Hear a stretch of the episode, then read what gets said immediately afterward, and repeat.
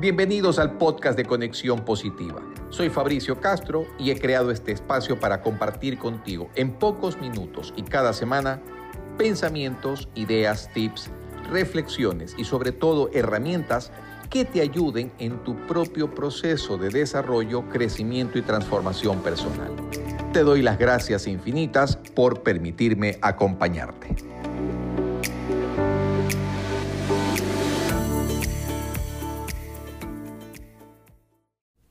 Hola, hola, ¿cómo estás? Soy Fabricio Castro y te doy la bienvenida a un nuevo episodio de Conexión Positiva.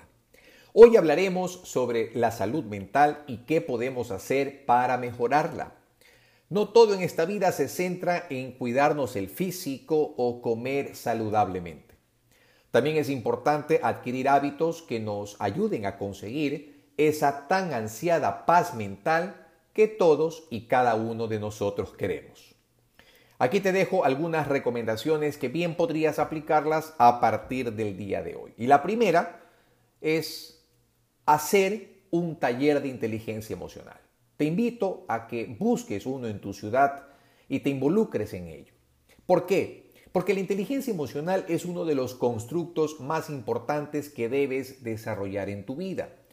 Las personas emocionalmente inteligentes disfrutan de un mayor bienestar, tienen un mayor autoconocimiento, toman mejores decisiones, gestionan mejor el estrés, se comunican mejor y además tienen relaciones interpersonales más saludables. Así es que si tienes la oportunidad de hacer uno de estos talleres, vamos, hazlo y luego me cuentas cuáles han sido los resultados que has obtenido. Segundo, haz deporte. No hay duda que el ejercicio físico se convierte en tu mejor aliado para cultivar, desarrollar y potenciar la salud mental. Hacer deporte no solamente nos ayuda a nivel cardiovascular, también permite liberar endorfinas, serotonina, noradrenalina y otros neurotransmisores que son los que nos provocan sensaciones placenteras y mejoran nuestro estado de ánimo. Tercero, practica actividades con las que disfrutes.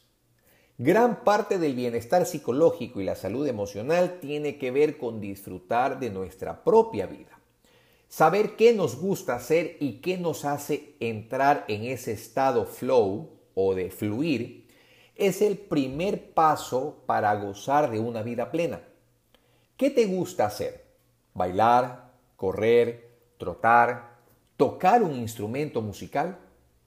Sea lo que sea que te haga feliz, incluye esta actividad en tu rutina semanal para que así puedas gozar de una mejor salud emocional.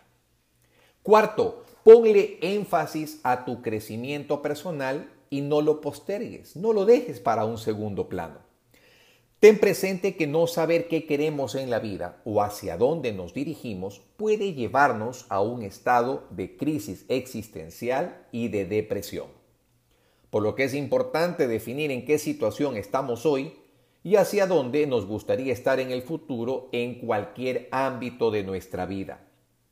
Quinto, define objetivos claros, precisos y realistas. A la hora de marcarse metas siempre es necesario tener en cuenta cuáles son nuestros recursos. Asimismo, los objetivos deben ser desafiantes, pero también alcanzables. Esto te ayudará a que te mantengas permanentemente motivado. Sexto, potencia las relaciones positivas. Las relaciones interpersonales positivas influyen de forma sana en nuestra vida y en la vida de quienes nos rodean. Tener buenos amigos, conversar y salir con ellos favorece en todo sentido a tener una salud estable. Por ejemplo, nos permite tener una buena presión arterial, a estar motivados, a incrementar nuestra energía, entre otros muchos beneficios. Eso te lo aseguro. Y séptimo, séptimo y último punto, vive el presente y practica la aceptación. Creo que deberías centrarte mucho en eliminar cada día de tu vida, desde que amanece hasta que anochece, esos dos tremendos fantasmas que nos acechan y que están permanentemente tratando de separarnos de nuestra realidad. Me refiero al pasado que ya pasó y el futuro que es incierto. Dios te ha dado un regalo maravilloso que es el presente. ¿Qué estás haciendo hoy para construir una mejor versión de ti mismo hacia el futuro? Vamos, manos a la obra, tú puedes lograrlo. Confío en ti y en todas y cada una de tus habilidades y destrezas. Soy Fabricio Castro y te espero en otro episodio de Conexión Positiva la próxima semana.